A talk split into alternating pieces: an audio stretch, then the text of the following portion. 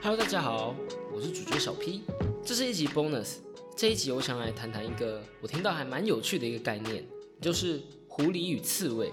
这个概念的起源是这样子的：在公元前大概七世纪的时候，希腊的一个战士级诗人，他名字叫做雅基罗古斯，说了一句话：“狐狸知道很多的小事，而刺猬只知道一件大事。”这句话在后来。被位英国哲学家以萨柏林给相中，以此出了一本书，用刺猬和狐狸来区分两种类型的人才。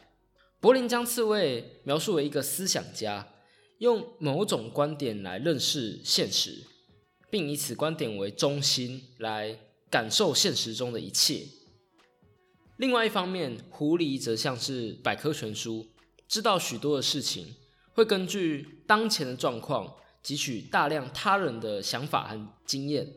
简单来说呢，刺猬坚持一种原则，就是一件大事，然后不管是什么事情，万事万物都用这一个理念、这个框架来做解释。而狐狸则不同，狐狸追求更多的知识，无论是相互矛盾的还是连结的。我们曾经说过一句话，就是。一流智商的标准是脑中存在两种截然相反的思想，但仍正常行事的人。用这个逻辑来看的话，好像是狐狸这种人才显得比较好，而刺猬听起来就执迷不悟、不知变通吗？这让我想到另外一个区分人的方式。我觉得人类真的很喜欢用各式各样的方式来分类人，分别是专才和通才。所谓的专才呢？就是将一件事情、一个领域做到极致的人，用一句现在的话来说，也就是匠人精神。而通才则不同，通才喜欢东摸一点、西摸一点，懂得很多、看得很多。但如果单论单科的实力的话，可能是赢不了专才的。而刺猬就像专才，狐狸就像通才。我认为专才和通才并没有所谓的好坏，就有点像是内向和外向一样，只是人的一种倾向、一种个性。还有另外一种人才叫做全才，全才是专才和通才的集合体，他既有自己的一个专业的领域，也愿意多了解其他领域的知识，接着再回来加强自己本身的那一个专业领域。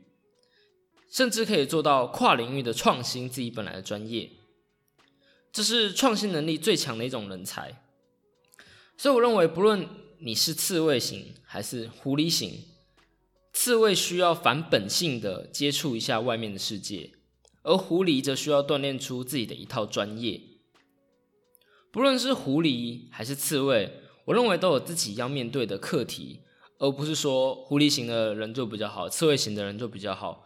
或是通才就比较好，专才就比较好。我认为都不是这样子的。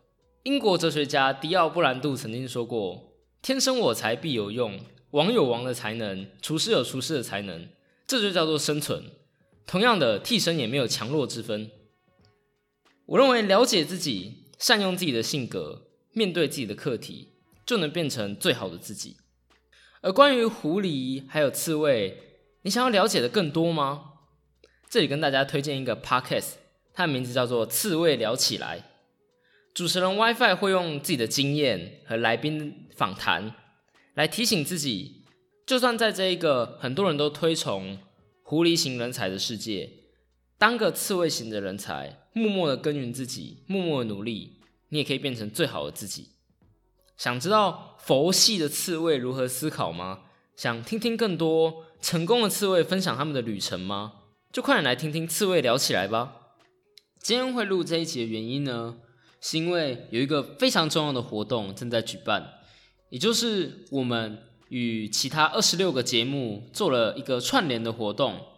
每一组 podcaster 要用自己的方式来介绍或是分享另一组的 podcast，而我要介绍的节目呢，就是刺猬聊起来。那介绍我的节目就是五楼室友。如果有兴趣的话，可以去听听看。这集上的时候，他们那一集应该也上了吧？他们节目真的是跟我们节目完全不一样，就是一整个超级好笑的，听了绝对我个人是觉得不太会睡着啦，就是听他们在聊天还蛮有趣的。然后那一集我是实际到他们去跟他们一起做录音，算是一个小小的访谈吧。如果有兴趣的话，只要搜寻五楼室友就可以找到喽。那今天这集介绍就这样子啦，大家拜拜。这里是舒食料理读书会。如果喜欢我们的节目的话，希望你可以帮我做一件事情，就是到 IG 搜寻舒食料理，并追踪我们的 IG 专业。你可以在那里和我们一起讨论书的内容，而且也可以帮我们冲追踪的人数。以上内容。还没有任何赞助。